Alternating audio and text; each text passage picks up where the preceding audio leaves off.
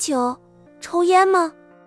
帅哥，一支柱，听说病区里来了个大帅哥，在百无聊赖的病区，哪个人多吃了一个苹果这样的小事，也可以让我们津津有味的聊上半天。这样的重磅消息，谁都不愿错过。这位大帅哥是一位患病阿姨的儿子，他来的那一天，好多人轮番跑去阿姨的病房观摩，好多人都直接真挚的夸赞：“真帅啊！”真的好帅呀！我闻讯就立马撒丫子跑去欣赏了。嗯，的确很帅，但可惜不是我的菜。突然，我就开始想念起学弟来。后来，没想到，这位大帅哥成了我在病区的又一根精神支柱，因为他的手里掌握了我最想要却在别人那里得不到的东西。二，一敌。对谁都自来熟的小浣熊立马就跟这位帅哥打成了一片。写到这里，我决心给这位帅哥取个代号，不然一直帅哥帅哥的，显得我很庸俗的样子，就叫他一迪算了，没什么特殊含义，乱取的。小浣熊还为一迪搭桥引线，把我晨晨弟弟带到了一迪妈妈的病房，作为一迪妈妈的牌友。整个牌局，我的各种抖机灵。谝段子逗得伊迪患抑郁症的妈妈哈哈大笑，伊迪自此发现了我的价值，开始频繁叫我参与他们的活动，以期对他妈妈的疗愈有所帮助。但他似乎忘了，我本身也是个彻头彻尾的抑郁症患者。我在病区的又一根精神支柱，一迪。三，胸痛，在我不争气的哥哥的冲击下，我终于争气的又病重了。胸口又开始闷痛，甚至到了吞咽一下就剧痛一下的地步，这让我更加抗拒食物。一天到晚，我都跟西施一样孱弱的捂着胸口，痛得急了我就抚摸一下，实在熬不住就只能拼命捶打。我觉得我要是长得再好看一点，说不定可以诠释出一种柔弱的美感，别人看了指不定还会有点我见犹怜的感觉。可惜呀。我的一张素颜脸阻止了这一切。住院之前，我难受得过不去，就抽一根烟稍微压一压。抽烟不利于病情，请勿模仿。但现在烟和火是不可能到我手上的。有烟和火的学弟也走了，可以这么说，面对胸痛，我很绝望。四诡计，我觉得胸痛已经严重影响我求生的意志了。我想。我不能嗑药，抽支烟总可以吧？我把想法告诉了晨晨，晨晨吓得脸色惨白。我们都明白，我在封闭病区抽烟，要是被发现了，会面临怎样的后果。我爸妈就不用说了，医生更不会放我出院了。所有病区的病人都会对我指指点点，嗤之以鼻，觉得我真是不正经。然而，我只是想让胸口舒服一点。我只是想活下去，这与我的品行、我的人格、我的作风、我的自制力有半毛钱关系吗？可能真的有，但也管不了这么多了。我的性格就是这样，我真正想要的东西，我想达到的目的，即使头破血流，我也要自己亲手去拿到和实现。我当即判定，我需要一支烟和一个火机。于是我开始明说暗问的打探消息，最后探听出只有一个男病人手上有我想要的东西。我看准走廊上没人的时机，跑到他面前耍诡计。里面的伯伯让我跟你要一支烟和火。五戳穿他虽神色慌张，但索性还算大气，偷偷摸摸的把东西塞给我，叮嘱了一句：“快点拿回来。”这一切的动作虽然一气呵成，但我明白。对这样一条直白、宽敞的走廊来说，一切都太赤裸了。在我看不见的地方，还是有几双敏锐的眼睛在暗暗观察着一切。但无所谓，我的目的达到了。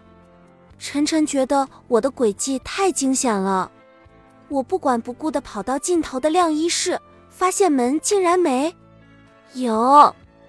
嗨，有烟的男病人想知道是哪位伯伯向他要的烟。缓缓地从另一头荡了过来，细心的感知到这一切的几个病人也偷偷往我这边望着。我的诡计要被戳穿了，晨晨焦急地、语无伦次的重复着：“怎么办？怎么办？”我冷静果敢的和他说：“无所谓，我不管了。”然后一个箭步冲进了就近病房的卫生间，像溺水的人终于露头吸进了第一口氧气，本能地举全身之力的贪婪吸食起来。一分钟，抽完，扔烟，冲水。烟蒂随着马桶的漩涡旋转着，我最想要的东西，一下子就沦落到深不见底、阴暗无边的下水道里去了。六，干，卫生间残余的烟味会把我暴露，但事已至此，开工没有回头箭了，我也只能听天由命。我冲出卫生间，跑到房间猛灌了一瓶牛奶，胸口依旧闷痛，但总归有所缓解。戒烟事件以后。晨晨莫名的对我愈发敬佩，他说我太敢了，对我崇拜的五体投地。但我想说，为了摆脱痛苦，其实谁都可以这么干。七，瞄准。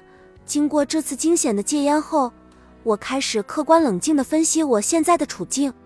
就算我一本正经的和我的主治医生说，有时候我需要来根烟，他也不可能一脸首肯的掏出一根给你点上。没有一个医生会应允病人抽烟的诉求，更何况还是一个女病人。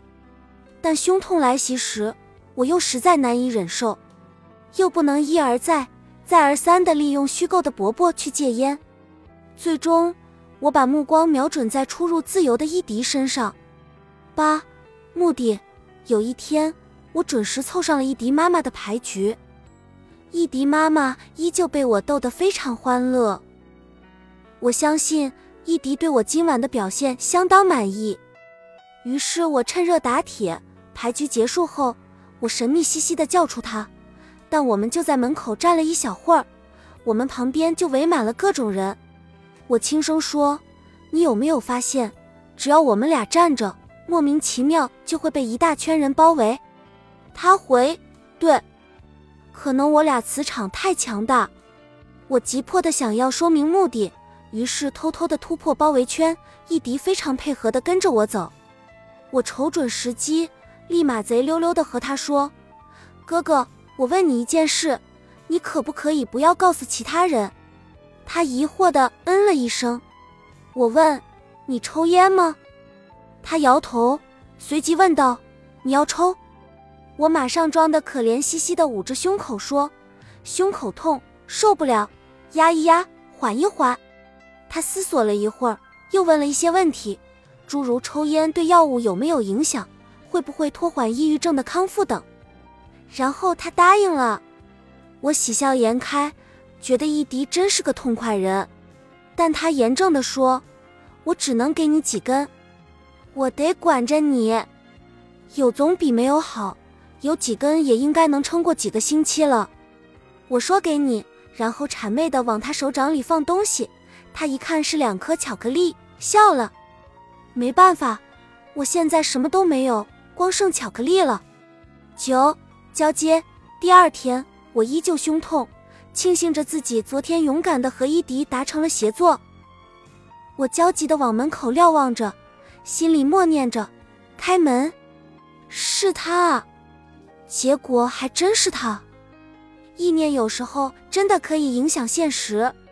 做完各种常规治疗后，我急不可耐地奔向伊迪妈妈的病房。